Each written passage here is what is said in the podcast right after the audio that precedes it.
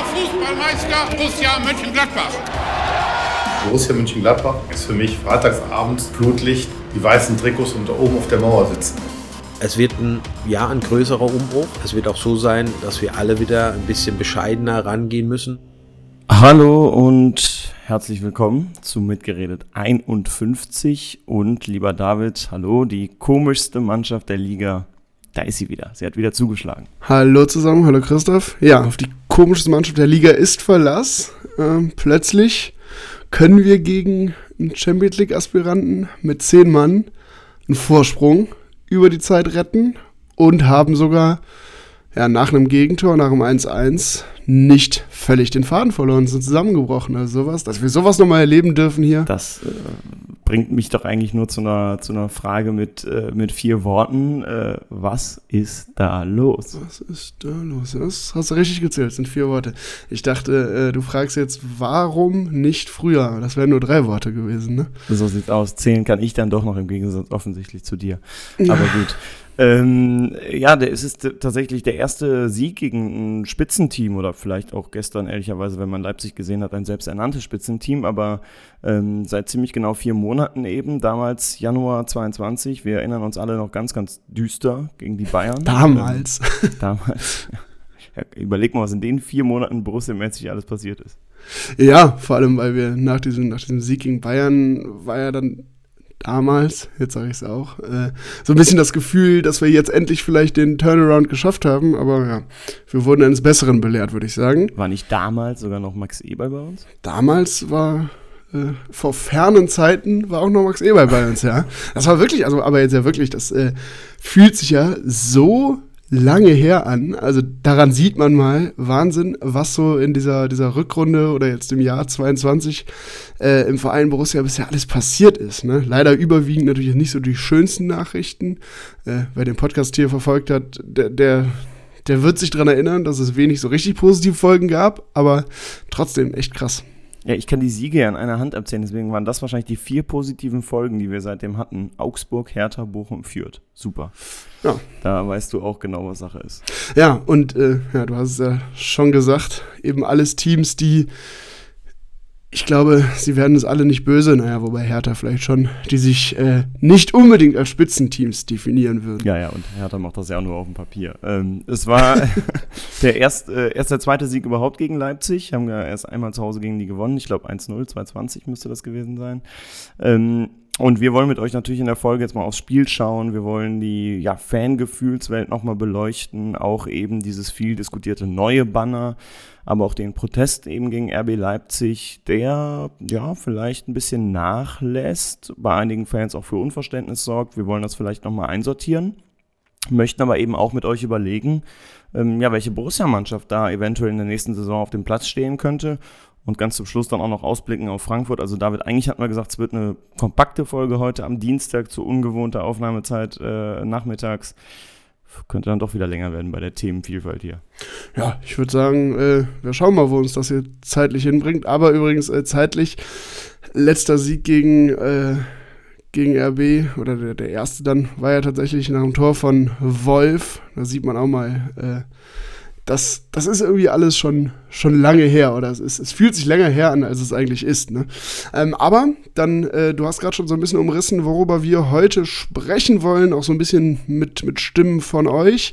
Ähm, aber bevor wir jetzt zu sehr auf die Zukunft schauen, lass uns doch mal erstmal äh, auf gestern gucken. Äh, auf gestern Abend auf das Spiel. Ähm, und ich habe gerade schon gesagt, wir haben auch heute ein paar wenige, aber auch einige Stimmen von, von euch dabei äh, und gehen mit dem im Blick aufs Spiel einmal rein mit Sonja und Thomas, die das Spiel allerdings jeweils so ein bisschen anders interpretiert und beobachtet haben.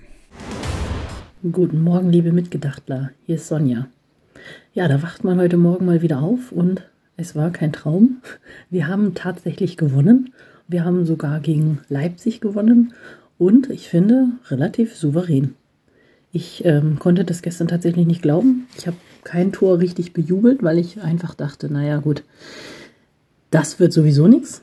Ähm, ich bin aber sehr überrascht und es war ein leichtes Gefühlschaos. Ich muss aber sagen, heute bin ich aufgewacht und hatte wieder so ein bisschen was wie Stolz in mir, das war wirklich eine gute Leistung. Die Jungs haben gestern gekämpft. Sie haben gemeinsam verteidigt. Einer war für den anderen da. Das habe ich lange nicht gesehen. Ich kann mich gar nicht an das letzte Spiel erinnern, wo das so war. Dieses Mal war es auch keine Augenwischerei. Wir haben gewonnen und wir reden alle schön, sondern ich fand das wirklich ein gutes Spiel. Wir haben den Ball gut zirkulieren lassen. Wir haben die Lücken gesucht. Wir sind dann mit Tempo nach vorne. Wir haben trotzdem viel Fußball gespielt. Wir hatten sehr viel Ballbesitz. Ähm, das fand ich sehr gut. Wir haben auch versucht, das Spiel ruhiger zu machen, dann mal schnell nach vorne, wenn die Lücke da war. Das war wirklich gut. Wir haben es gut kontrolliert. Das erinnerte mich tatsächlich ein bisschen, aber nur ein bisschen, an Lucien Favre Fußball. Da hatten wir auch sehr viel Ballbesitz. Also jetzt so kurz nach dem Spiel, ist vielleicht zehn Minuten jetzt vorbei, ähm, kann ich sagen, dass ich nicht, wenn ich, also ich nicht so wirklich fußballerisch emotional dabei war ähm, weil es mich nicht wirklich mitgenommen hat. Das Stadion war leer und es war nicht wirklich geile Stimmung. Ähm, dann habe hab ich fußballerisch wieder wenig gesehen. Ich hab, konnte eigentlich keinen klaren Plan erkennen, wie schon die ganze Saison nicht. Und im Endeffekt hat man einen glücklichen 3 zu 1 Sieg geholt. RB war nicht sonderlich stark. Wir waren auch nicht sonderlich stark. RB war besser als wir. Im Endeffekt einfach drei Chancen genutzt und dadurch gewonnen.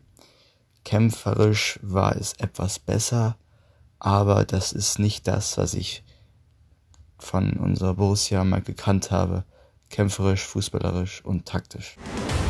Vielen Dank euch zweien. Ähm, ja, super interessant. Also Sonja hat ein positives Spiel gesehen, deutlich verbessert. Thomas äh, sehr destruktiv, ehrlicherweise. Ich stehe jetzt ja nicht in Verdacht oder unter Verdacht, äh, in den letzten Monaten hier für, ja, sagen wir mal, Euphorie nach Siegen bekannt zu sein. Aber so negativ würde ich die Sache gestern tatsächlich jetzt auch nicht sehen. Wie hast du es erlebt? Nee, also ich, ich finde auch, ähm, ich meine, er hat na natürlich äh, haben, also müssen wir überhaupt nicht drüber reden. Wir haben gerade in den letzten Jahren auch schon bessere Spiele, vor allem spielerisch gesehen, aber äh, da müssen wir schon darauf verweisen, wie wir jetzt, wie jetzt die letzten Monate und Wochen verlaufen sind. Und das, das haben wir hier auch schon an ganz vielen Stellen gesagt. Man kann ja jetzt nie erwarten, dass, äh, dass wir irgendwie aus einer Krise kommen und plötzlich gegen Leipzig, auch wenn du eben gesagt hast, selbst ernannte Spitzenteam. Und ja, gestern haben sie es wirklich nicht gezeigt, aber es ist halt natürlich trotzdem nominell eine sehr starke Mannschaft, die im Halbfinale der Euroleague steht, äh, im DFB-Pokalfinale und noch um die Champions League spielt. Und dass wir die irgendwie so mir nichts, dir nichts an die Wand spielen, ist ja äh, utopisch und nicht zu erwarten. Dennoch, ähm, und deshalb verstehe ich dieses, ganz, dieses ganz negative Fazit nicht, haben wir da auch gestern deutliche Schritte nach vorne gesehen. Ne? Also jetzt muss man natürlich auch einschränkend sagen, die haben wir schon öfter mal diese Saison gesehen. So Schritte nach vorne, auf die dann wieder dicke Rückschritte folgten. Aber wenn wir jetzt mal nur das Spiel gestern betrachten, dann war das doch ein Fortschritt. Also defensiv natürlich, obwohl Leipzig Chancen hatte, aber sehr, sehr viel stabiler, als wir das jetzt schon öfter mal gesehen haben. Dann selbst zu zehnt am Ende das relativ souverän oder zumindest kompakt über die Zeit gebracht und eben äh, obwohl Leipzig mit der ersten, in der ersten Halbzeit mit der ersten Strafraumszene eigentlich das Tor macht, da gingen ja schon so ein bisschen die Alarmglocken an, ob wir jetzt wieder zusammenbrechen, was uns ja auch schon oft genug passiert ist. Und das hat die Mannschaft gestern bewiesen, dass sie, ja, zumindest gestern das anders kann. Einige Sachen führen wir gleich jetzt bestimmt noch mal so ein bisschen aus, ähm, aber ich muss auch sagen, und die Trainer haben es ja auch gestern nach dem Spiel gesagt, also der Sieg war verdient unterm Strich. Ähm, auch wenn jetzt sicherlich, und das darf man, ne, du hast es ja gerade auch schon angedeutet, jetzt wirklich nicht ganz unter den Tisch fallen lassen. Da war jetzt nicht alles Gold, was glänzt. Und deswegen werdet ihr jetzt irgendwie mich auch nicht hier in der absoluten Ekstase und Euphorie erleben. Aber man muss halt eben auch sagen, die Mannschaft hat sich gesteigert und sie hat, glaube ich, im Rahmen ihrer Möglichkeiten, die sie gerade hat, ein sehr, sehr starkes Spiel gemacht. Und das kommt mir bei einigen Bewertungen auch zu kurz, weil man muss ja dann immer überlegen, äh, was erwarten die Leute, ne? Also, dass wir jetzt irgendwie Leipzig äh, mit einer fußballerischen Glanzleistung 15-0 aus dem Borussia-Park schießen, das ist halt auch nicht realistisch und ähm, von daher ähm, würde ich jetzt nicht in die absoluten Lobeshymnen einsteigen, aber würde schon sagen, dass das ein, ein, sehr, sehr gutes Spiel war für die, für die momentane Lage von Borussia und ja, mich das ehrlicherweise, diese Leidenschaft, die ich da gesehen habe auf dem Platz, auch ein bisschen überrascht hat. Also ich fand das wieder mal cool zu sehen, dass viele Spieler mal beim Schiri stehen, dass äh, sich, glaube ich, zwei Spieler gelb abholen wegen Meckern mit äh, Stindl und Hofmann. Also sowas finde ich halt immer geil, weil ich finde, das schafft, das schafft halt Identifikation tatsächlich. Ja, total. Also äh, gestern, ich meine, Stindl ist ja sowieso bekannt dafür, holt sich dann aber auch relativ schnell Geld, gelb ab. Äh, übrigens, was aber einfach, das, das, das finde ich gestern ganz gut zusammenfasst, mein Gefühl zumindest ist, das Spiel ist, finde ich, lässt sich kaum wegdiskutieren, dass es ein Schritt nach vorne ist. Äh, super in Euphorie verfällt man aber, oder verfall ich aber aus zwei Gründen nicht. Weil es erstens relativ spät kommt natürlich. Das fühlt sich jetzt irgendwie wie so ein Ausklang der Saison an, in dem, kommen wir vielleicht gleich mal drauf, es nicht mehr um ganz so viel geht. Und weil wir natürlich auch schon, äh, du hast eben dieses 2-1 im Januar gegen Bayern angesprochen, aber wir haben Bayern ja auch im Pokal 5-0 geschlagen. Es gab ja immer wieder Momente in der Saison, wo es wirklich Siege und deutlich bessere, verbesserte Spiele und auch Phasen sogar verbesserte gab. Aber irgendwie ist die Mannschaft dann immer wieder zurückgefallen, alte Muster. Ähm, und deshalb finde ich, ist so ein besseres Spiel, lässt einen jetzt noch nicht in Euphorie verfallen, wie du es ausgedrückt hast. Trotzdem ähm, muss man ja anerkennen, dass die Mannschaft jetzt endlich mal sich verbessert gezeigt hat und auch gegen Gegner, der, ähm, obwohl sie natürlich aus der Euroleague ein bisschen geschwächt kommen und so, aber ja, für, die, für einen Gegner, für den so was ging und der auch eine gewisse Klasse hatte.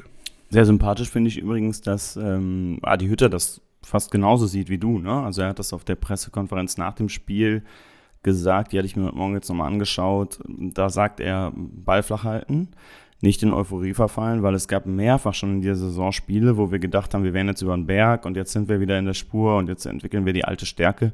Und dann kamen eben Rückschläge und Enttäuschungen. Das finde ich gut vielleicht die neue Realität und das muss die Mannschaft nur noch begreifen.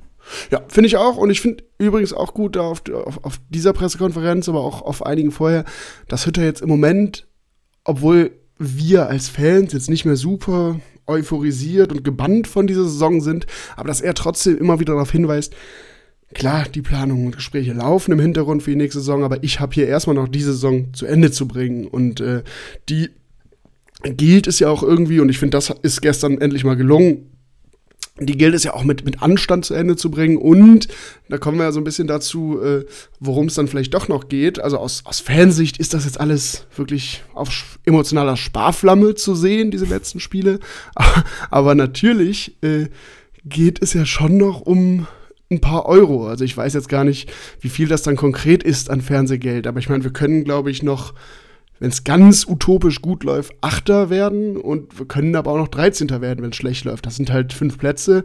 Ähm, ich weiß nicht, was das dann im Portemonnaie von Borussia ausmachen würde, aber das ist natürlich so oder so äh, Geld, was im Moment ja nicht durch Corona bedingt und durch ja, die doch schlechter verlaufende Saison, als man sich es erhofft hatte, nicht zuhauf vorhanden ist. Von daher so diese ganz große Fanleidenschaft kommt dann zwar nicht mehr auf, aber nüchtern betrachtet geht es ja eben schon auch um was und das weiß Adi Hütter ja auch.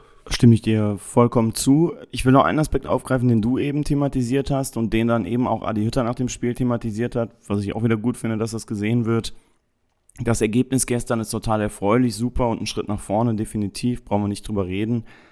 Zur ganzen Wahrheit gehört aber auch, wenn ich an den Silberkopfball, glaube ich, nach der Pause denke, wenn ich an äh, die zwei Fernschüsse am Ende noch denke, äh, wo Sommer wirklich wieder gut hält dann in Verbund mit der roten Karte gegen Elvedi, die glaube ich unstrittig war, es hätten auch wieder genügend Gegentore sein können gestern. Ne? Es ist schön, dass wir das mal so gut über die Zeit gespielt haben, ähm, aber das hätte auch wieder andersherum ausgehen können. Also ich finde immer, ne, man darf jetzt nie, ich habe jetzt von einigen wieder gehört, die jetzt so in so, ein, in so eine, also ne, zwar mit angezogener Handbremse, aber in so eine Euphorie verfallen sind und von einigen gehört, die jetzt glaube ich im absoluten Pessimismus weiter sind. Ich glaube, man muss man muss die Waage finden. Ne? Da kommen wir jetzt gleich nochmal zu, wenn wir dieses Fanplakat bewerten. Also ich glaube, man muss die Waage finden zwischen ja, Objektivität und Subjektivität, die natürlich Subjektivität vor allen Dingen als Fan ganz, ganz extrem mitschwingt und Enttäuschung schwingt mit und Gefühle schwingen mit.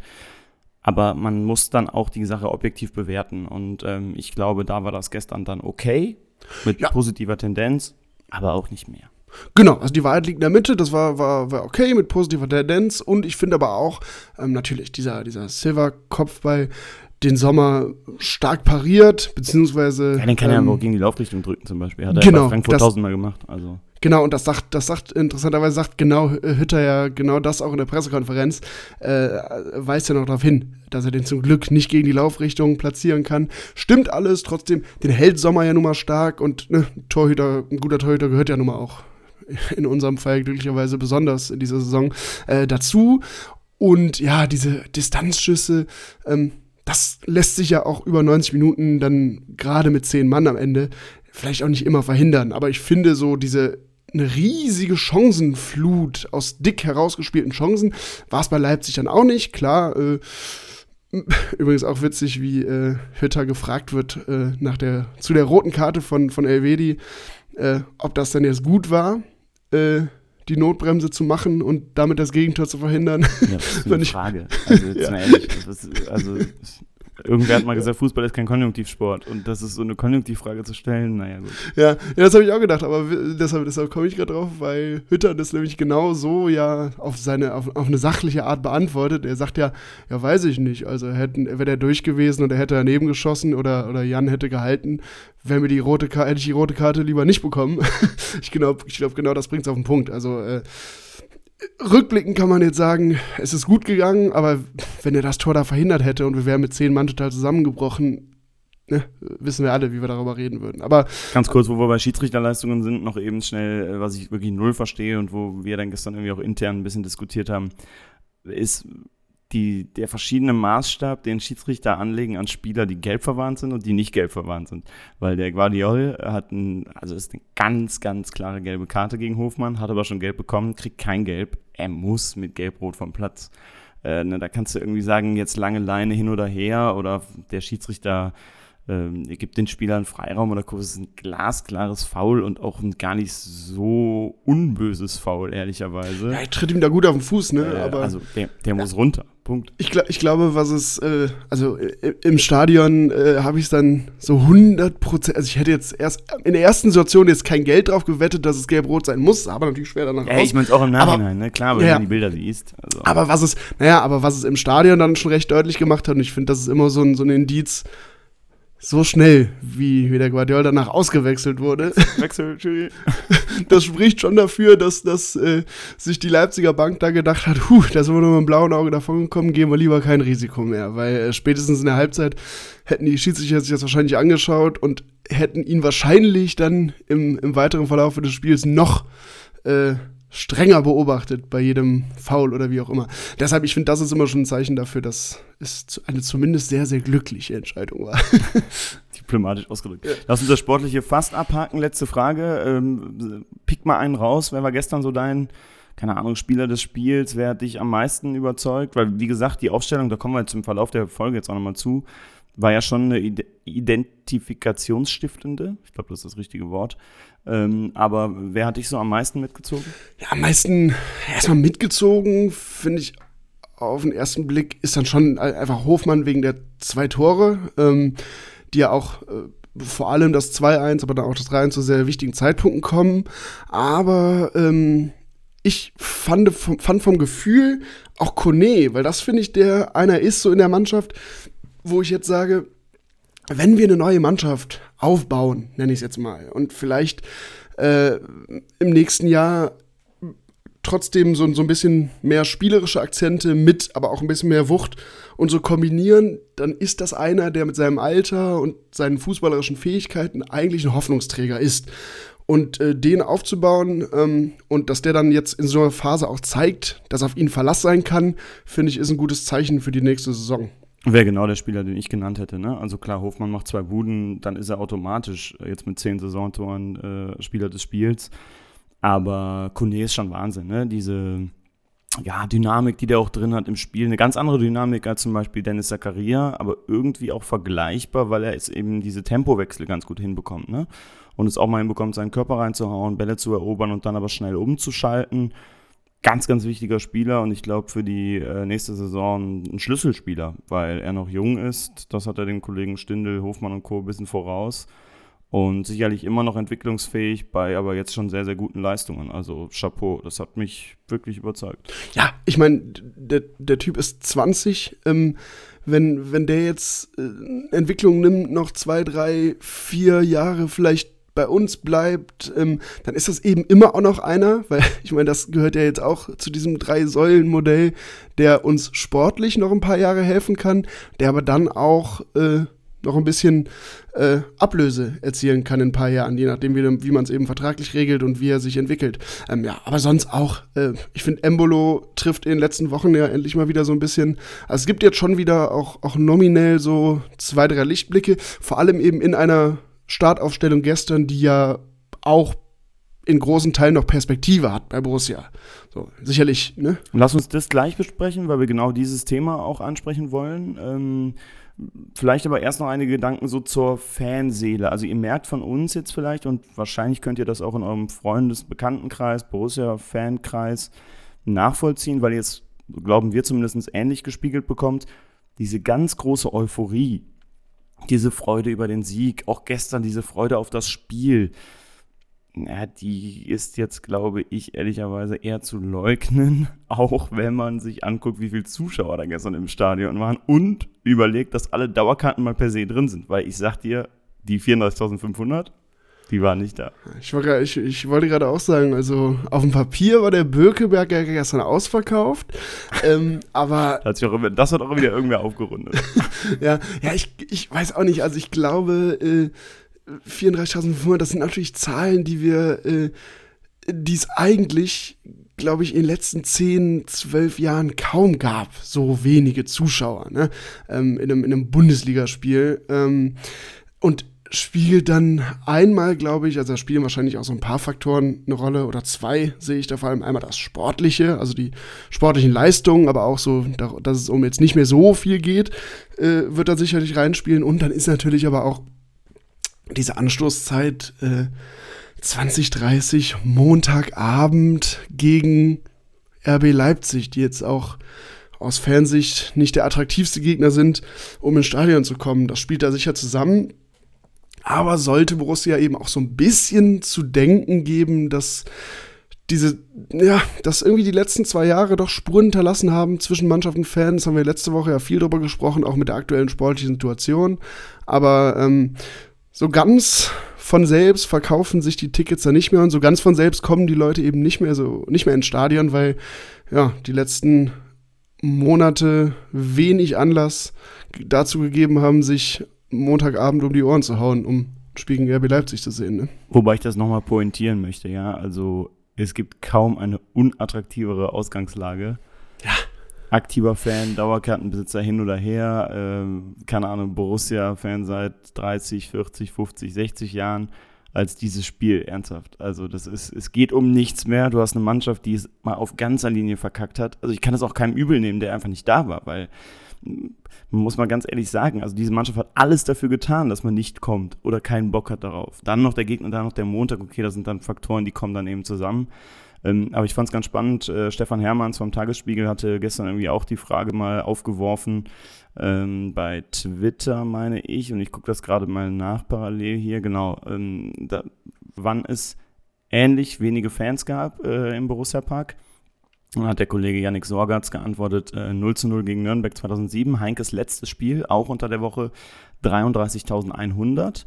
Und ein anderer User, ähm, M. Meyer, hat dann geantwortet gegen Aue 33.000 2008, gegen Mainz auch 33.000 2008 gegen Jena 28.000 und irgendwas 2007 und gegen Augsburg 26.100 2007.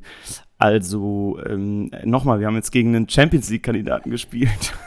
ja genau, wir spielen gegen Champions League-Kandidaten und sind, äh, weiß ich gar nicht, Elfter oder so. Äh, und diese Spiele, die du gerade aufgezählt hast, waren, glaube ich, alle in der zweiten Liga, bis Außer auf dieses, genau, bis auf dieses Spiel gegen Nürnberg, was ja dann äh, Anfang 2007 war, als wir aber wirklich auf dem Weg straight Richtung zweite Liga waren. Also in einer sportlichen nochmal äh, schlechteren Situation als, also deutlich schlechteren Situation als jetzt. Das zeigt eben, und eigentlich, ähm, auch unabhängig jetzt vom sportlichen Erfolg, ging ja in den letzten, seitdem mal mindestens so bis vor zwei, drei Jahren, äh, auch schon ein bisschen bevor Corona kam, die Zuschauerzahlen eigentlich immer kontinuierlich eher nach oben. Äh, nicht nur bei Borussia, aber das zeigt natürlich auch, dass äh, das ist, also zeigt eben, dass dieses, ja, diese letzten Wochen eben doch Spuren hinterlassen haben. Ähm, und dann kommt eben der Gegner hinzu, das hast du ja eben angesprochen, äh, der ja aus Fansicht eben nicht der interessanteste ist und ist, glaube ich, aber auch eine ganz gute Überleitung, weil ähm, dieses Spiel gestern äh, gegen RB ja wieder von Protesten zumindest begleitet war. Ähm, aus meiner Sicht, irgendwie dieser, dieser Protest, also die ersten 19 Minuten wurde ja, äh, ja geschwiegen, so entweder gepfiffen mit Trillerpfeifen oder eben zumindest nicht supported. Aber trotzdem hat man, oder habe ich so ein bisschen das Gefühl, so ein bisschen flacht dieser Protest aber ab, oder? Also so ein bisschen das Hoffenheim-Phänomen, finde ich, ne? Also man, also wird heute noch gegen Hoffenheim protestiert, außer vielleicht aus der aktiven Ultraszene. Nicht mehr so richtig. Hat man sich also mit der neuen Realität angefreundet? Offensichtlich. Und bei Leipzig ist das halt genauso. Ich höre jetzt auch immer wieder, habe jetzt nochmal rund ums Spiel auch mit Familie, Freunden diskutiert und höre dann immer wieder, ja, die machen das so super, äh, die geben nicht viel Geld aus und das Geld, was sie ausgeben, geben sie so pointiert aus. Naja. Ja, also ne, ich habe jetzt, pass auf, ich habe mir den Spaß nochmal gemacht. Ich meine, die letzten Jahre, da müssen wir uns nicht angucken, aber ich habe mir nochmal angeguckt, was die zur Saison 2013-14 ausgegeben haben. Als Leipzig gerade neuer Drittligist war. Drei Millionen Euro ähm, und nimmt man jetzt mal die zwei Vertretungen von Stuttgart und Dortmund aus, bei denen natürlich auch Profis oder Leute mit Profiverträgen, junge Talente im Kader standen. Also wenn man die wegnimmt, dann hat Leipzig damit den teuersten Kader der dritten Liga gehabt, als Aufsteiger aus der Regionalliga. Also ganz ehrlich. Und dann machen wir es nochmal plakativer, gehen ins Jahr danach, da sind sie ja direkt in die, in die zweite Liga hoch. Dann haben sie dann als Zweitliga-Aufsteiger 18,7 Millionen Euro ausgegeben. Ähm, und wenn wir den Check auch nochmal machen, dann ist alleine diese Summe, die sie für Neuzugänge ausgegeben haben, übrigens bei keinen Einnahmen, ähm, höher als die Marktwerte damals von der Hälfte der Liga. Also ähm, neun Mannschaften hatten einen niedrigeren Kaderwert als diese alleinigen Ausgaben für Neuzugänge eines gerade aufgestiegenen Drittligisten. Und das zeigt doch allein schon, ähm, ja, dass da pures Invest dahinter steckt, dass da so viel dahinter steckt, was mit unserer ja, Vorstellung von Fußballromantik natürlich nichts zu tun hat. Dass die das Geld clever einsetzen und Co. steht auf einem anderen Blatt Papier.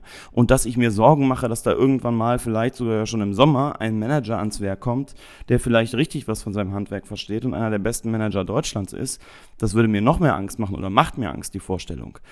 Aber ähm, also insgesamt ist dieser Verein halt ja einfach nur ein Werbekonstrukt eines Milliardärs. Und mir macht das schon Sorge, dass die jetzt in zwei Endspielen stehen oder eventuell in zwei Endspielen. Die müssen ja auch gegen die Rangers weiterkommen und die Chance auf zwei Titel haben, denn das wäre nicht so gut für den deutschen Fußball. Nee, finde ich auch. Ähm, ich meine, jetzt wird es natürlich viele geben, ach, lieber Leipzig als zum, zum, zum x-ten Mal irgendwie, irgendwie Bayern und so. Äh, aber. Nein. Aber ja, also genau, das, das sehe ich nämlich auch tatsächlich da nicht so. Also jetzt kein, kein, kein großer Bayern-Fan, aber bevor, äh, also Bayern München ist nun mal trotzdem ein Verein, der sich das äh, jetzt kann man darüber diskutieren, ob der Abstand nicht viel, viel zu groß ist. Ist er meiner Meinung nach. Aber ja, dafür kann ja erstmal, erstmal Bayern nichts. Sie haben sich das über Jahre erarbeitet. Da, ist, da steht auch eine Fanszene hinter, äh, eine Geschichte und das alles hat Leipzig nicht. Jetzt, und ich finde, der, der, der beste Vergleich ist, wenn wir jetzt einfach mal auf unseren Verein auch schauen, was jetzt in den letzten zwei Jahren mit unserem Verein passiert ist. Äh, das könnte meiner Meinung nach RB Leipzig nicht so einfach passieren, weil wir sind durch Corona so ein bisschen in eine Schieflage gekommen, waren darauf angewiesen, Spieler zu verkaufen, das haben wir nicht geschafft und jetzt merken wir, dass der Druck und dass wir uns vielleicht auch, vielleicht auch Eber, vielleicht auch der Verein an ein, zwei Stellen ein bisschen verspekuliert hat, ein bisschen zu hoch gepokert hat vielleicht und deshalb müssen wir jetzt mal zwei, drei, vier Schritte zurückgehen, um neuen Anlauf zu nehmen. Und du hast gerade diese Beispiele aus, als die neu in der dritten oder neu in der zweiten Liga waren, gebracht. Die können halt aus dem Nichts Geld bekommen, akquirieren und damit wirtschaften. Dass sie das dann vielleicht in der Kaderzusammenstellung so gut machen, ist völlig unbestritten, haben sie oft gut gemacht. Nur andere Vereine haben diese Möglichkeit gar nicht, das so zu, zu, zu wuppen. Und äh, wir könnten, also wir haben ja sogar mit, mit Eberl und mit der ganzen Vereinsführung zehn Jahre lang hervorragende Arbeit gemacht. Aber diesen, so einen Vorsprung, den kann RB Leipzig mit einem Fingerschnips aufholen, ohne eben jahrelang gute Arbeit zu machen. Dass, wenn sie dann das Geld haben, dass da die richtigen Leute teilweise am Werk waren, ist unbestritten, aber ähm, ja, und auch dieses Argument, das zieht bei mir zumindest nicht, die spielen so einen tollen Fußball ab und an und so. Ähm, dass da überwiegt dann bei mir doch die Fanromantik, dass mir äh, da wirklich ein, ja, ein kampfbetonter Fußball aus Frankfurt mit, mit einer Fanszene dahinter zehnmal lieber ist und äh, jetzt auch, auch jetzt diese Woche, äh, ich hoffe natürlich nicht, dass es ein rein deutsches Finale gibt in der Euroleague. Also ich hätte lieber Frankfurt gegen die Rangers äh, in einem Euroleague-Finale als, als Leipzig gegen Frankfurt. Wir wollen am Ende der Folge noch über Frankfurt reden, aber was die gerade machen, ist halt einfach richtig geil. Äh, Würde ich viel für geben. Einfach nur krass, ja. Fanszene das auch mitzukriegen, aber gut. Ähm, da reden wir dann vielleicht am Ende nochmal drüber. Ähm, ja, ich sehe aber alles genau wie du. Übrigens, das, das Einzige, was ich dann vielleicht, wo ich auch ins, ins Grübeln komme, ist natürlich dieser, dieser Protest gegen RB. Ich frage mich dann jetzt manchmal, äh, eigentlich hat ein Protest ja immer ein Ziel. So, ne? Also man, man möchte im Zweifel irgendwas verändern. Und mir zumindest fehlt jetzt wirklich der Glaube, dass das noch mehr als Symbolik ist, weil diese Entscheidung ist gefallen, die wird auch nicht mehr zurückgenommen werden, dass Leipzig jetzt nun mal ähm, meiner Meinung nach sehr, sehr umstritten, äh, wie die die Lizenz bekommen, Jahr, Jahr um Jahr und äh, unter den eigentlich geltenden Regularien da durchrutschen. Aber das entscheidet nun mal die DFL oder hat die DFL nun mal so entschieden. Und ähm, ich, ich verstehe dann manchmal, wenn Leute sagen, ja, aber Leipzig kann ja nichts dafür oder Leipzig ist nicht der, sollte nicht der Adressat der Kritik sein. Jein. Also natürlich, äh, mindestens ebenso sollte dann eben, sollten dann eben die Verbände Adressat der Kritik sein, weil sie ja nun mal die Genehmigung, die Lizenzen aussprechen.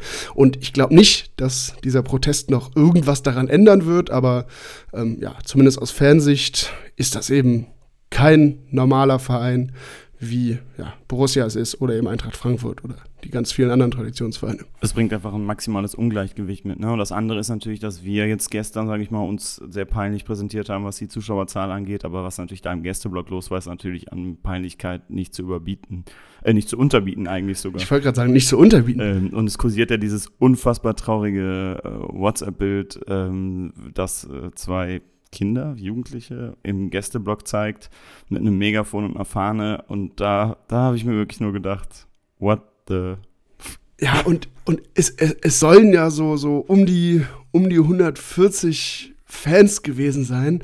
Ähm, also auf die, ja, wenn man da mal so durchzählt, hätte man da vielleicht irgendwie drauf kommen können. Aber das ist natürlich schon, obwohl Montagabend und weit weg, ist das natürlich eine Kulisse, die, also da bringt ja wirklich jetzt wir wieder bei selbst Hoffenheim, hätte da ja noch ein paar mehr mitgebracht. Und äh, das zeigt eben, dass es da sowas wie, äh, wie bei uns oder bei anderen Traditionsvereinen eine Fankultur, Leute, die sich ja wirklich mit identifizieren, die dem Verein hinterherreisen, äh, hinterherreisen, das gibt's in dem Maße da nicht. Und das ist ja eigentlich das, was für viele Fans und für mich zumindest auch äh, den Fußball irgendwie ausmacht. Das kann Leipzig eben nicht bieten und wird es, glaube ich, auch nie bieten. Aber die Holy Bulls haben sich beschwert, dass der SC Freiburg die Lizenz nicht gegeben hat. Äh, einer der größten Fanclubs, wer sich noch erinnert, die sind damals tanzend um ihren Bus gelaufen und haben sich an den Händen gehalten.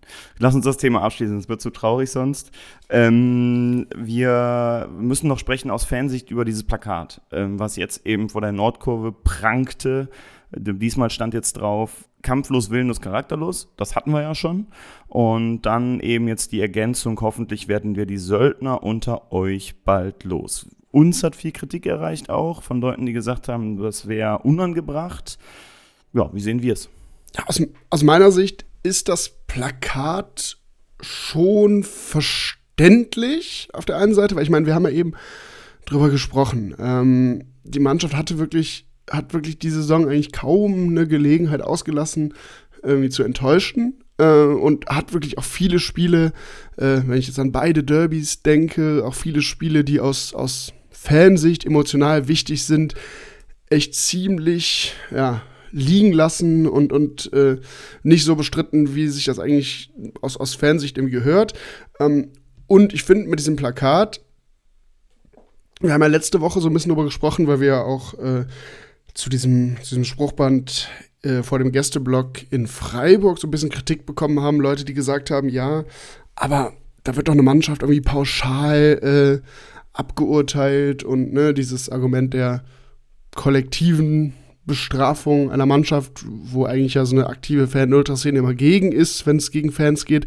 Ähm, und ich finde, das ist ja hier eigentlich nicht mehr gegeben. Also äh, hier stehen ja, hier werden ja exakt mit diesem Satz, hoffentlich werden die Söldner unter euch, hoffentlich werden wir die Söldner unter euch bald los, werden ja explizit bestimmte Spieler angesprochen. Also ohne die jetzt auszuformulieren, aber ich kann mir vorstellen, ähm, dass die Mannschaft oder viele in der Mannschaft schon ziemlich genau wissen, wer damit angesprochen ist und wer nicht. Und zumindest im Subtext steht dann ja da auch irgendwie drin, äh, mit einigen von euch werden wir sehr, sehr gerne weitermachen. Mit denen, die eben, und das ist ja eigentlich auch so ein bisschen das, was Hütter in den letzten Wochen auch gesagt hat. Äh, ich bin mal gespannt, wer sich jetzt noch zerreißt für Borussia, wer den Weg noch mitgehen möchte. Das gilt es jetzt rauszufinden. Deshalb finde ich das äh, natürlich schon völlig in Ordnung, legitime Kritik aus Fansicht, die zu Recht enttäuscht sind. Ich habe auch eher Kritik an denen, die das kritisieren, weil wir verfallen immer in so Reflexe, wenn Borussia dann einmal gewinnt. Ich weiß, es war nach dem Bochum-Spiel so oder war es das Augsburg-Spiel? Ich weiß es gar nicht mehr. Auf jeden Fall nach irgendeinem Spiel, was wir gewonnen haben, wo wir das so kritisch gesehen haben. Hertha war es, glaube ich. Was wir so kritisch gesehen haben. Und da wurden wir direkt so von einigen Leuten echt so angegangen, äh, wie wir das Spiel dann so negativ sehen konnten. Es war einfach ein schlechtes Bundesligaspiel. Natürlich hat Borussia es gewonnen, natürlich freut man sich da an drei Punkte, wichtig, damit sie nicht absteigen, aber es war ein schlechtes Bundesligaspiel. Und ähm, Genauso wie damals nicht nach einem Sieg alles gut war und übrigens auch nicht nach einem zweiten Sieg, den Borussia damals eingefahren hat, alles gut war unter Peintinger, ist jetzt halt auch nicht alles gut, wenn Borussia einmal Leipzig schlägt mit 3 zu 1. Ähm, ich sehe die Saison als Ganzes und da hat diese Mannschaft oder haben Teile dieser Mannschaft, das muss man ja bewusst so formulieren, weil das haben wir ja letzte Woche selbst kritisiert, Teile dieser Mannschaft dafür gesorgt, dass man keinen Bock mehr so richtig hat auf, den, auf die Mannschaft, vielleicht sogar leider dann, was da mitschwingt, auf den eigenen Verein. Und das wäre bei ganz vielen Leuten unvorstellbar. Ganz, ganz lange gewesen. Und dafür haben diese Spieler gesorgt. Und ich hoffe mir, ich erhoffe mir natürlich, dass im nächsten Jahr eine andere Truppe auf dem Platz steht. Also das ist mein tiefster Wunsch. Und ich habe auch schon Spieler hier als Söldner bezeichnet, die nämlich, denen es egal ist, was mit dem Club passiert. Und wir Fans stehen dann vor dem Scherbenhaufen. Ich stehe komplett hinter diesem Banner, weil es einfach nur die Wahrheit ist.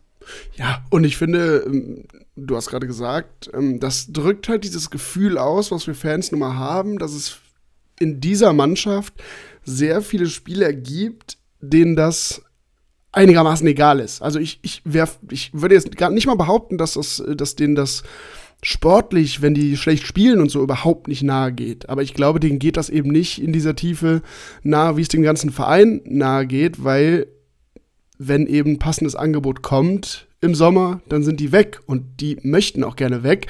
Und dann, äh, wenn die einen guten Vertrag irgendwo bekommen und nächste Saison irgendwo erfolgreich sind, dann ist denen das rückblickend relativ egal, wie jetzt diese Saison hier ausgegangen ist. Und das sagt ja eigentlich das Plakat aus, dass, dass wir äh, mit diesen, auf dem Spruchband steht ja eben drauf, wir würden eben gerne mit denen nur weitermachen, die sich zu diesem Projekt, zu dem Verein Borussia bekennen. Und das, äh, finde ich, gibt es wenig dran zu kritisieren, zumal ähm, man ja auch dann gesehen hat, ähm, nach dem Spiel gab es dann ja auch zumindest vorsichtigen Applaus auch von den Ultras. Ähm, da wurde dann eben nicht gepfiffen, sondern da wurde eben anerkannt, ohne jetzt in Euphorie und in irgendwelche Jubelarien zu verfallen, wurde anerkannt, ja, das war eine kämpferisch gute Leistung, Leistungssteigerung, so wollen wir das sehen, da wurde geklatscht und äh, ohne aber groß, großes Aufhebens zu machen. Ich hätte es jetzt blöd gefunden, wenn nach dem Spiel wieder aus Fankurve irgendwie Pfiffe gekommen wären und die Ultras das völlig abgelehnt hätten, was die äh, oder überhaupt nicht honoriert hätten, dass die Mannschaft da eben eine kleine Leistungssteigerung gebracht hat. Das hätte ich irgendwie nicht mehr verstanden, aber so finde ich das total legitim, total in Ordnung. Ja, würde ich unterschreiben. Wichtig ist jetzt, glaube ich, die Mannschaft hat ja so auch den Weg in die Kurve angedeutet, ist dann aber weitergezogen, glaube ich, auch dann verständlich von der anderen Seite, ähm, so wie die Fans dann reagiert haben zuletzt. Also, das fand ich, ne? genau, das fand ich auch, auch von der Mannschaft total smart und eigentlich auch, ähm, ja, achtbar gelöst, weil ähm, es wäre jetzt, also sie hätten natürlich auf beleidigt tun können und sagen können, ja, wir haben jetzt gewonnen und die würdigen wir jetzt keines Blickes mehr, die uns da letzte Woche nicht bejubelt haben oder sogar ausgepfiffen haben. Ähm, das haben sie nicht gemacht, sondern sie sind so ein bisschen auf die Kurve zugekommen, haben geklatscht ähm, und sind dann einfach die Runde durchs Stadion routiniert gegangen, wie man das eben nach so einem unspektakulären äh, oder ja, nach einem Sieg eben macht. Deshalb, äh, das fand ich auch völlig okay und haben damit ja im Grunde auch ausgesagt. Äh, ja, wir klatschen so ein bisschen die Kurve, danke für die Unterstützung. Ähm, aber es gibt eben jetzt auch keinen Grund. Also sie hätten sich ja auch unglaubwürdig gemacht, wenn die jetzt nach dem Spiel irgendwie äh, ja, kollektiv sich da genau kollektiv sich irgendwie vor die Kurve gestellt hätten, eingehakt hätten und irgendwie versucht hätten, auf den Sound zu kommen. Das, ne, das wäre auch, hätten sich ja beide Seiten unglaubwürdig gemacht. Und so finde ich das völlig in Ordnung. Beide sind einen kleinen Schritt aufeinander zugegangen. Darauf lässt sich aufbauen. Das ist eben wieder ein erster Schritt hin zu so einer ein bisschen mehr Einheit wieder zwischen Mannschaft und Fans. Und äh, mehr konnte das Spiel gestern ja auch erstmal gar nicht leisten. Ja, und zur Wahrheit gehört ja auch, und ich meine, da haben wir uns viele andere Fans, viele aktive Fans sich in dieser, in den letzten Wochen jetzt auch hervorgetan dass Fansein jetzt nicht heißt, nur blind seiner Liebe Borussia Mönchengladbach hinterherzulaufen. Auch wenn der Verein das wahrscheinlich manchmal gerne hätte. Ja, sehe ich ganz genauso. Und ich glaube, da liegt dann auch so ein bisschen der, der Schlüssel zu diesem Missverständnis, warum einige andere Fans oder Fans das jetzt kritisieren und sagen, ach, so ein, so ein Spruchband von den Ultras, das ist doch irgendwie, irgendwie blöd, wir haben doch gewonnen. Ähm, ich glaube, das ist einfach ein anderer Ansatz des Fanseins. Es gibt sicher die Fans, die sagen, ja, per se bejubeln wir jetzt erstmal alles, was der Verein tut. Und dann, und das ist aber, glaube ich, eher der Ansatz von, von also aus einer Ultraszene heraus oder andere aktive Fans, die sagen, na, wir sind Fans des Vereins Borussia Mönchengladbach, wir sind aber auch äh, in der Lage und auch willens, auch mal den Finger in die Wunde zu legen, wenn was aus unserer Sicht nicht so gut läuft. Und auch wenn wir gewinnen, feiern wir das nicht immer nur blind ab, weil das kann, also wenn wir glauben in dem Moment, wir müssen mal ein Zeichen setzen, damit sich langfristig was ändert, dann tun wir das. Und das hat, haben die Ultras, glaube ich, die letzten, letzten zwei, drei Spiele eben versucht, äh, mit dem Gedanken, wenn wir jetzt so einen Sieg wieder nur schön reden, schön feiern, dann wird sich vielleicht dann langfristig doch ein bisschen weniger in der Mannschaft, im Verein tun, als wir uns das wünschen würden. Und die, und das ist ja auch so ein bisschen unser Glauben, was wir hier in den letzten Wochen immer mal raus, versuchen rauszuarbeiten. Es muss sich eben doch ein bisschen mehr tun, als nach einer normalen, nicht ganz so zufriedenstellenden Saison. Das, glaube ich, ist das Ziel von solchen Aktionen per Spruchband und so. Wichtig ist nur, dass der Riss, den es ja schon zwischen Mannschaft und Fans gibt, ähm, dass der gekittet wird zur neuen Saison. Ähm, jetzt ist, glaube ich, unrealistisch. Ähm, das kann aber ja in der Saisonvorbereitung, das kann in einem Trainingslager, das kann in diversen Terminen auch Anfang der Saison ja easy äh, geschehen. Ne? Was, glaube ich, echt entscheidend ist, ist, dass weder die Mannschaft jetzt die beleidigte Leberwurst macht, äh, noch die Fans langfristig da nachtragend sind. Denn, wie gesagt, es wird sich etwas ändern im Sommer. Und äh, dann müssen wir da eben alle geschlossen wieder neu die Saison angehen und neu versuchen, Borussia auf den Weg zu bringen. Und da sind wir auch schon beim Thema. Äh, wir haben nämlich nochmal eine Sprachnachricht bekommen von Daniel aus dem Urlaub. Äh, hört man auch leicht ein paar Windgeräusche am Strand wohl. Grüße. Äh, wenn der Urlaub vorbei ist, hoffen wir, dass er gut war. Ähm, da geht es nämlich um das Thema ja nochmal Fan sein und Blick auf die Verantwortlichen. Ich glaube, äh, das Einzige, was kein Thema ist, also ich habe bisher das nie als Thema gesehen und kenne auch niemanden, für den das Thema ist, dass der Tabellenstand irgendetwas äh, für einen echten Fußballfan, egal welches Vereins, ähm, mit, dem, mit der Identifikation zu tun hat. Das ist, glaube ich, selbst bei Bayern München-Fans, bei richtigen Bayern München-Fans ist es auch, auch das Unsinn. Sondern da geht es darum, ähm, einfach zu spüren, zu erleben, dass die Menschen, die da am Platz stehen, die Menschen, die handeln sind, sei es als Trainer, sei es als Staff, sei es als Sportdirektor, dass die ähm, mit Leib und Seele dabei sind ähm, und das nicht vorgaukeln.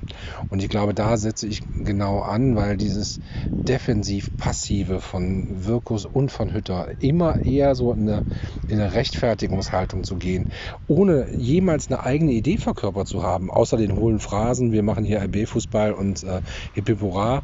Ähm, äh, da ist nichts, da ist keine Substanz, da ist äh, ähm, kein Vorwegschicken, kein ähm, Leute mitreißen, kein Brennen, da ist kein Feuer, da ist nichts. Da wäre für mich ein Stranzel in welcher Form auch immer zu integrieren, da wäre für mich ein Eugen Polanski in welcher Form auch immer zu integrieren. Ja, danke Daniel. Ähm, mir ist jetzt ehrlicherweise, und damit sind wir beim Thema Umbruch, was passiert, Zukunft, was wir am Ende dieser Folge nochmal so ein bisschen beleuchten wollen.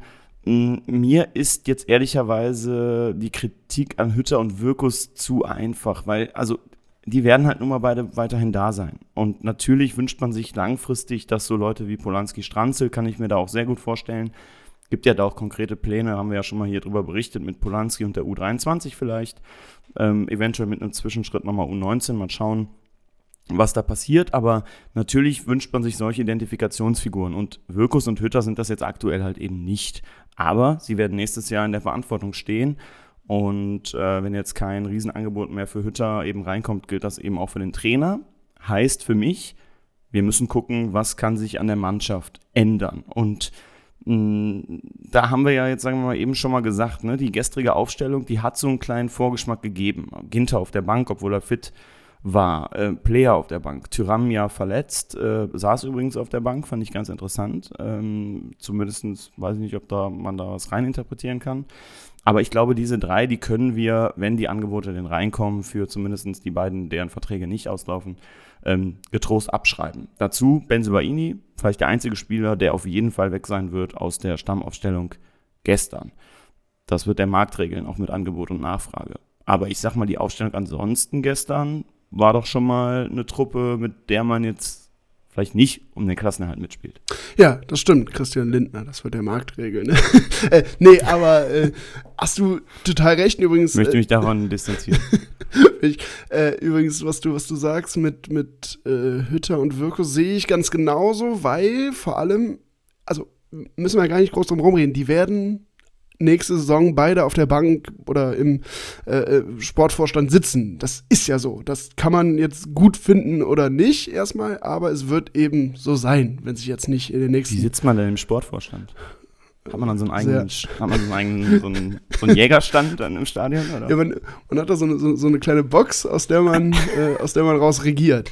Ähm, nee, aber wir können, also ne, das, das, äh, bei aller Kritik, die wir an denen geäußert haben, dass ich glaube, wenn jetzt in den nächsten zwei Wochen nicht was völlig Unvorhergesehenes passiert, werden wir in die nächste Saison mit den beiden gehen. Und wenn wir da jetzt immer weiter an denen rumkritisieren, also nicht, dass jetzt überhaupt keine Kritik mehr zulässig ist, aber wenn die jetzt immer nur im, im Kreuzfeuer der Kritik stehen, dann machen wir es eigentlich wieder unmöglich, nächste Saison einen vernünftigen Neustart hinzubekommen, weil wir dann eben weiter diese Nebelkerzen zünden und auch einer, wie sie auch immer konkret aussieht, zukünftigen Mannschaft immer wieder Alibis geben. Ne? Also wenn wir jetzt wieder anfangen, äh, vom Start weg der Saison, äh, nächste Saison, so weiterzumachen, das immer nur Hütter und immer nur Wirkus in der Kritik stehen, dann laufen wir wieder Gefahr, dass was ähnliches passiert, wie es diese Saison lange passiert ist, dass die Mannschaft sich eigentlich dauerversteckt äh, hinter diesen ganzen Diskussionen. Und ich finde, wir sollten, das ist jetzt nun mal so, für nächste Saison dann saubere Neustadt wählen. Und dann muss es erstmal heißen, dass Wirkus und Hütter äh, ja, so ein Stück ja, Vertrauensvorschuss eben doch bekommen, weil sonst, äh, glaube ich, werden wir genau da landen, wo wir jetzt gerade stehen, nächste Saison wieder. Absolut. Wenn wir jetzt mal die Aufstellung von gestern nochmal weiter durchgehen, hast du halt noch Tafelsilber, was du verscherbeln könntest mit Neuhaus, mit Hofmann und mit Embolo und natürlich Sommer, dessen Vertrag ja auch dann nächsten Sommer ausläuft, wie eben der von äh, Hofmann auch. Da finden ja gerade Gespräche statt. Tendenz wohl eher positiv als negativ? Ja, das, das, da wollte ich gerade einhaken, weil ich finde, ähm, ja, Neuhaus ist natürlich so ein Perspektivspieler und vor allem einer, der ja extrem gehypt wurde zwischendurch, übrigens bei vielen Leistungen auch zu Recht. Aber ich finde es fast wichtiger, weil wir eben gesagt haben, wir wollen eine neue Mannschaft bauen. Ähm, da finde ich es eigentlich wichtig, vielleicht vor allem einen Hofmann zu halten, weil der eben schon eine gewisse Erfahrung hat, aber vor allem auch noch weiterhin das hat er gestern auch wieder äh, bewiesen, der hat halt wirklich diese sportliche Klasse noch. Äh, wo ich jetzt, wenn man sich jetzt zum Beispiel ja, Kramer oder unseren Captain Stindel anguckt, das sind ja eher welche, die haben Erfahrung und die haben bestimmt auch ein Gewicht in der Mannschaft, also deren Stimme ganz sicher. Aber da ja, ist vor allem jetzt bei Kramer noch mehr, aber auch bei Stindl finde ich gerade so ein bisschen unsicher, wie die jetzt auch nächste Saison sportlich, was für ein Gewicht die wirklich noch äh, mit einbringen können. Und bei Hofmann ist das alles gegeben. Der hat Erfahrung, der hat es bewiesen. Äh, um den herum kannst du echt eine Mannschaft weiter aufbauen, so als, ja, als Stütze einer Mannschaft, vor allem auch in, in der Offensive. Ähm, Neuhaus ist, glaube ich, also tendiere ich jetzt zumindest hin, erstmal eher einer, ja, den man vielleicht äh, abgeben könnte und dann zufrieden damit wäre, wenn man eben ein bisschen Geld und mit Geld eben auch Möglichkeiten bekommt zur Kadergestaltung. Ich sehe es bei ihm anders. Ich finde, er muss gehalten werden, äh, wenn es irgendwie geht, weil ihn zusammen mit Kone ist einfach ein Bombenfund in der Zentrale. Und du siehst halt, wie wichtig die Zentrale fürs Spiel von Adi Hütter ist. Ja. Gerade dadurch, dass du ähm, ne, also hat er ja auch gestern, glaube ich, im Spiel immer wieder gezeigt, dass sie versucht haben, dem Gegner durch die Zentrale weh zu tun. Und klar, es kommen dann die schnellen Verlagerungen auf die Außen, nur jetzt hat ja ehrlicherweise jeder Gegner unser Spielsystem in dieser Saison zumindest entschlüsselt und da waren die Außen jetzt sehr, sehr selten ein Faktor. Es ging, wenn, häufig durch die Mitte. Und deswegen glaube ich, dass diese beiden extremst wichtig sind, ähm, die zu halten. Ähm, bei Embolo gibt es ja diverse Gerüchte über äh, über einen Abschied. Äh, er hat dem Verein nicht mitgeteilt, dass er definitiv geht. Das ist falsch, aber klar ist auch, äh, es ist ein Spieler, der sieht sich international. Wenn da ein Angebot kommt und der Preis stimmt, dann wird auch der weg sein. Ja? Auch wenn Wirkus versuchen wird, den zu halten. Ne? Also, trifft ja gerade auch gut, muss man sagen. Aber bei einem passenden Angebot, dann, dann ist er weg. Das ist ja, das ist, glaube ich, relativ einfach, die Faustformel. Ja, mein Gedanke bei, bei Neuhaus ist auch eher der, also ein Hofmann, habe ich ja gesagt, den würde ich am, am ehesten, am liebsten auf jeden Fall halten, aus, aus den genannten Gründen. Ähm, ein Embolo ja, der ist halt, äh, hat die letzten Wochen endlich mal wieder getroffen, gezeigt, was er kann, ist aber auch so körperlich eigentlich einer, der vermeintlich so ein bisschen zu diese, dieser Hütter-Idee spielerisch passen könnte. Ja, und Neuhaus, natürlich würde ich den auch am liebsten halten, aber da sehe ich halt die größten Chancen im Vergleich zu Embolo vor allem, ein paar Mark mehr noch rauszuschlagen. Ne? Äh, Gerade auch mit Blick auf sein Alter. Ähm, ist er, glaube ich, noch zwei Jahre jünger als, als Embolo. Ne?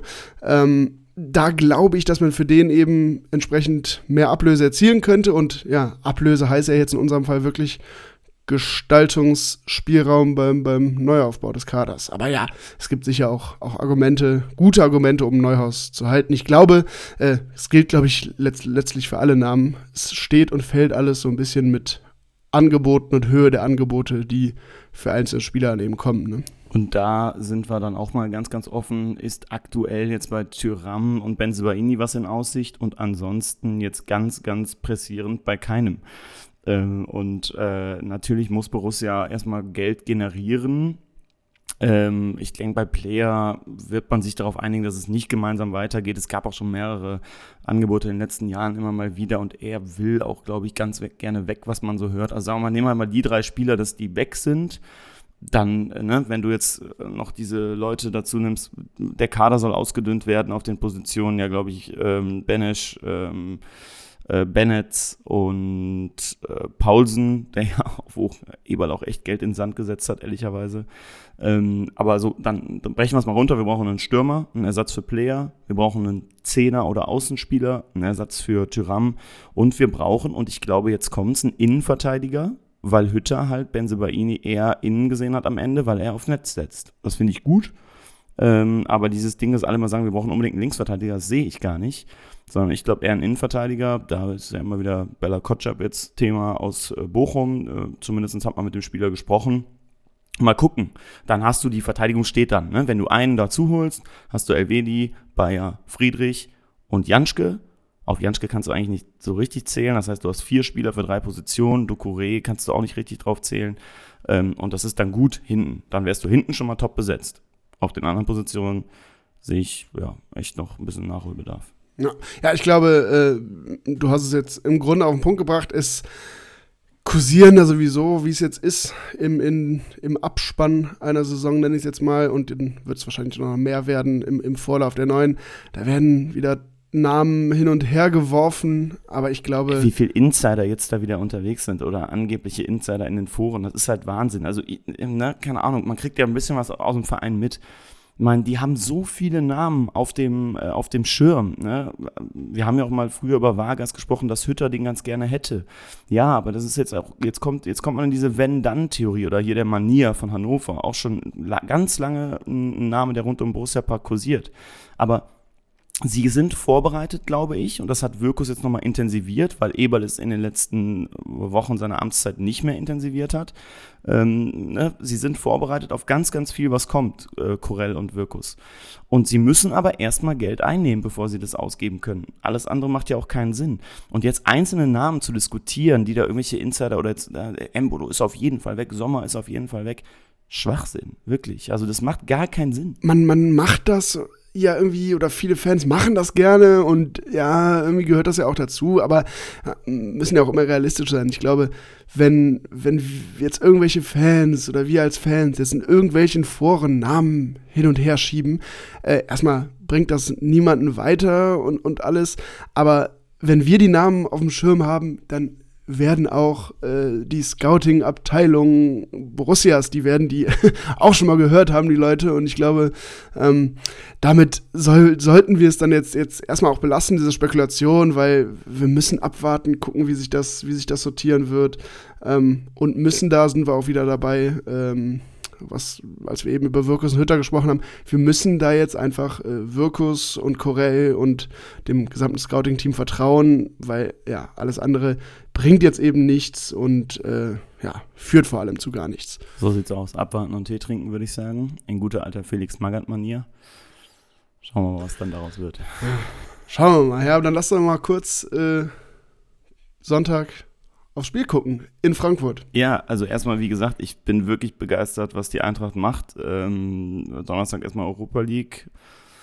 Also es kommt selten vor, dass ich deutschen Mannschaften jetzt die Daumen drücke, aber dafür gilt das, weil ich finde es aber total geil, was sie gemacht haben. Da, also wenn ich an unser Gastspiel in Barcelona denke, ähm, das war wirklich deprimierend da oben in diesem Auswärtsblock. Und wenn ich dann sehe, was die da abgerissen haben, Chapeau, muss ich echt sagen. Ja, wobei, da muss man natürlich fairerweise auch sagen, ich glaube, bei uns äh, erstmal, ich glaube, da ging es auch gar nicht mehr um so viel, weil ja, jetzt war Gruppenphase. konkret gar nicht, genau, Gruppenphase. Und da war natürlich Barca auch noch eine sportlich bisschen andere Nummer, sodass das auch ja gar nicht jetzt diese Chance hatte, so eine Dynamik zu entfalten, dass wir da irgendwie drei, drei Tore in Barcelona schießen. Das war ja nicht vorhergesehen, aber trotzdem gebe ich dir total recht. Also äh, jetzt auch nicht, nicht per se immer derjenige, der sagt, ey, so deutsche Teams, da muss man immer für halten international, aber schon krass, wenn man so die letzte Woche gesehen hat, gab es ja eigentlich keinen, keinen Fußballfan Deutschlands, ich weiß nicht, sei der Mann ist jetzt vielleicht Offenbach. Kickers Offenbach-Fan oder so, äh, der nicht der Eintracht die Daumen gedrückt hat, weil es ja aber auch wirklich krass war und der auch irgendwie geil, so ein Traditionstrail, Frankfurt gegen West Ham äh, und da nochmal im krassen Kontrast wie viele Leute hast du denn letzte Woche oder wie viele neutrale Fußballfans hast du denn letzte Woche begeistert über das Spiel von Leipzig sprechen hören? Ne? Also ich, da zeigt sich in diesen, in diesen Halbfinals äh, zeigt sich immer echt der Kontrast, was eben, also hm, kann vielleicht nicht bestreiten, dass, dass Leipzig schönen Fußball spielt, aber das hat eben nichts mit, das kann nicht ansatzweise damit mithalten, was für eine Begeisterung eben so ein Traditionsverein wie Eintracht Frankfurt. Hütter ist eingeladen zum Spiel. Echt? Oh.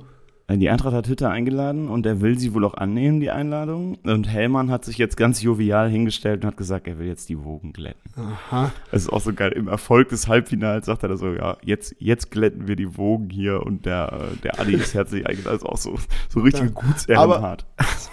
Ja, das stimmt, aber es kommt natürlich, also jetzt kommt es natürlich trotzdem irgendwie sehr, sehr, also sie machen es jetzt natürlich aus einer Position der ja, ziemlichen Stärke heraus. Ne? Also, Und wer Axel Hellmanns Körperbau kennt, ist es wirklich eine Position der Stärke.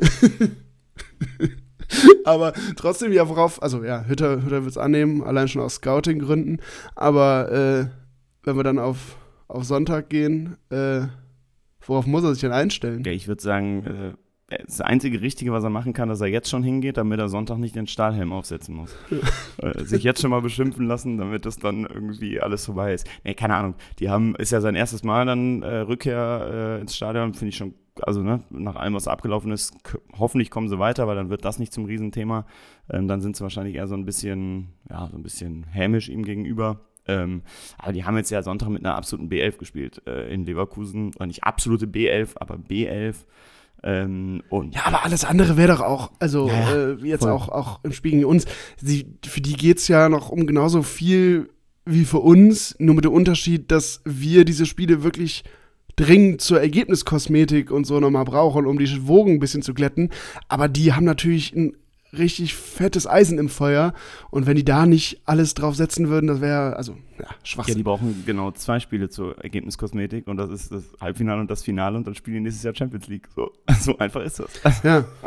Und, und so geht Kosmetik nämlich richtig mit einem Euroleague-Titel, ne?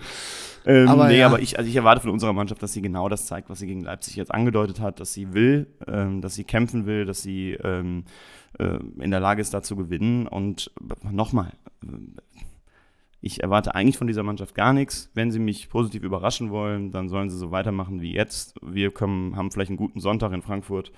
Ähm, und ja, dann tippe ich 2-2 und alles ist gut.